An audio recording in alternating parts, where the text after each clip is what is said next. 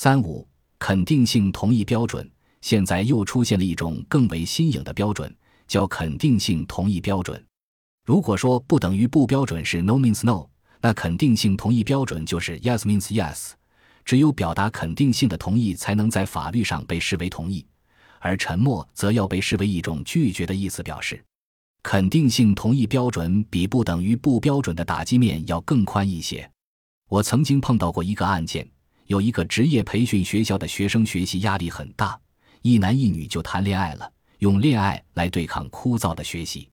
谈了一个月之后，女生发现不能再谈下去了，再谈下去肯定考不过，所以决定分手。双方跟平常一样约会、吃饭、看电影。结束时，女生对男生说：“我们分手吧，好好学习，考完试有缘再谈。”男生一下都懵了，一宿没睡。第二天天还没有亮，就开车去女生宿舍，把女生叫了下来，一把拽到车里，然后开到一个偏僻的地方。那时候是夏天，男生只穿了一条短裤，他把裤头一扯，然后把女生的裙子也扯下来了。女生一个耳光打过去，骂他臭流氓。男生被打醒了，给女生跪下说对不起，不停道歉。问题是，男生构成犯罪吗？这个案件的关键。就是在区分犯罪中止和求欢未成两组概念。如果我们采取肯定性同意标准，只有女方说是才表达同意，而沉默要被视为一种拒绝的意思，那么在这个案件里，男方的性质就是在强奸的过程中，在犯罪的过程中自愿放弃，属于犯罪中止。虽然法律规定犯罪中止应当减轻或免除处罚。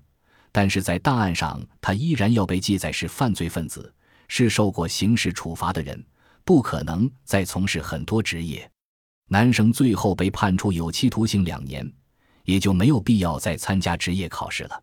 事实上，女生最后也没参加考试，她当时只是想吓吓他，也不想让他真去坐牢的。假如我们采取不等于不标准，只有女方说了不才表达她的不同意，在没有说不之前。只是一种人类的交往活动，那么这个案件就是求欢未成，可能属于交往不当的行为，但是没有上升到犯罪领域，所以采取肯定性同意标准，是不是有一点打击过度呢？张三和李四谈恋爱，然后张三趁李四不注意啪亲了一口，按照肯定性同意标准就属于强制猥亵，女方都没有表达肯定性的同意，你居然亲她。肯定性同意标准当然有合理的成分，但它更多的指向一种道德上的自律。从道德的角度来说，你想要亲吻对方是要征求对方同意的，甚至你牵手都要问过对方。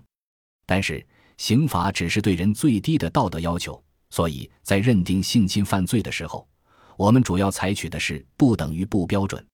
但在迷奸案件中，当女方喝多了，人事不省。他根本不可能说不了，在这种情况下是可以采取肯定性同意标准的。